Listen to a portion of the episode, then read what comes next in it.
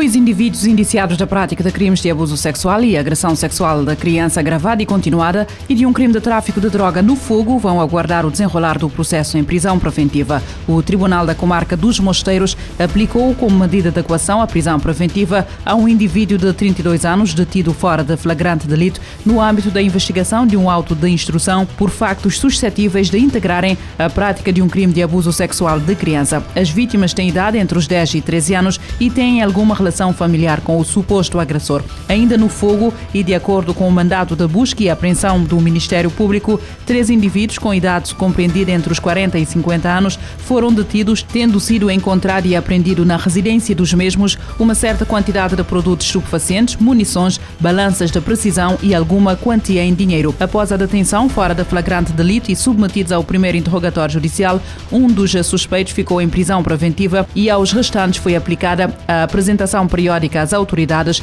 como medida de coação. A Polícia Militar confirmou dois mortos nos confrontos armados em Bissau. De acordo com a mesma fonte, os mortos seriam um agente da Guarda Nacional e um militar do Batalhão Presidencial. A Polícia Militar, citada pela Luz, indicou ainda que foram registados dois feridos que estão a receber tratamento médico. O vice-chefe de Estado-Maior das Forças Armadas emitiu na tarde desta sexta-feira um comunicado em que informou a população e a comunidade internacional de que a situação voltou à calma na Guiné-Bissau e que tudo foi provocado pela atuação do comandante da Guarda Nacional ao mandar libertar os dois membros do governo detidos na Polícia Judiciária. O ministro da Economia e Finanças e o secretário de Estado do Tesouro foram postos em prisão preventiva na quinta-feira, depois de ouvidos pelo Ministério Público. Os governantes estão a ser investigados no âmbito de um pagamento de cerca de 10 milhões de dólares através de um crédito a um banco comercial. A guerra na Ucrânia continua a provocar cerca de 900 mil movimentos de refugiados e pessoas deslocadas em que se incluem as que tentam regressar às suas casas,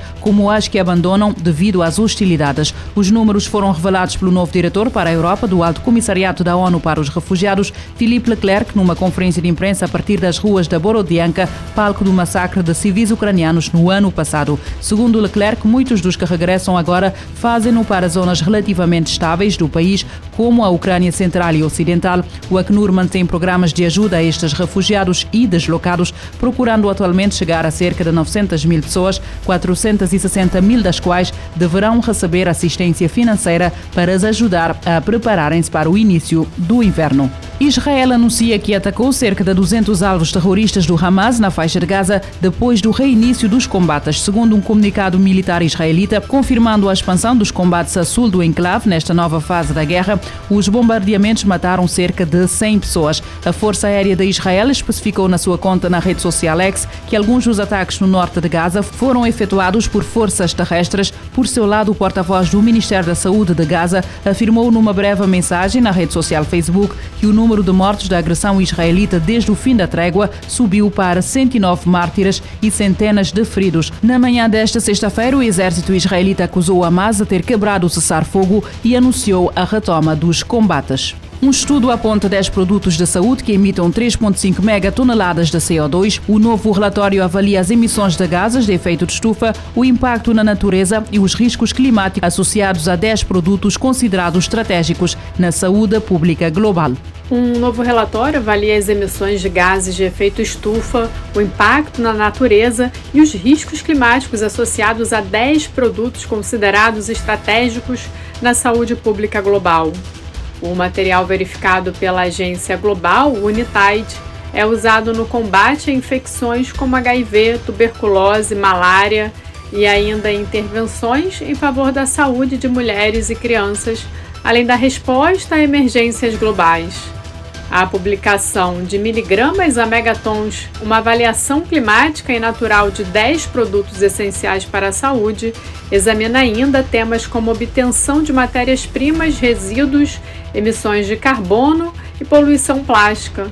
Uma das constatações é que as cadeias de abastecimento desses produtos emitem mais de 3,5 milhões de toneladas de carbono por ano. Para baixar as emissões, seria preciso reciclar solventes e fazer a mudança para energias renováveis. A Unitide ressalta ainda que os cuidados de saúde em nível global têm um grande impacto no meio ambiente. A análise considera possível reduzir as emissões em 70% até 2030. Metade dessa diminuição aconteceria sem aumentar os custos de produção. Para abordar os demais 30%, haveria custos adicionais. O documento foi compilado na preparação da COP28, que acontece até 12 de dezembro em Dubai, e terá um dia de evento dedicado à relação entre clima e saúde. Da ONU News em Nova York, Ana Paula Loureiro. A United destaca que o total de emissões de dióxido de carbono envolvida no ciclo de uso do material essencial acontece durante um ano. A análise considera possível reduzir o nível em cerca de 70% até 2030.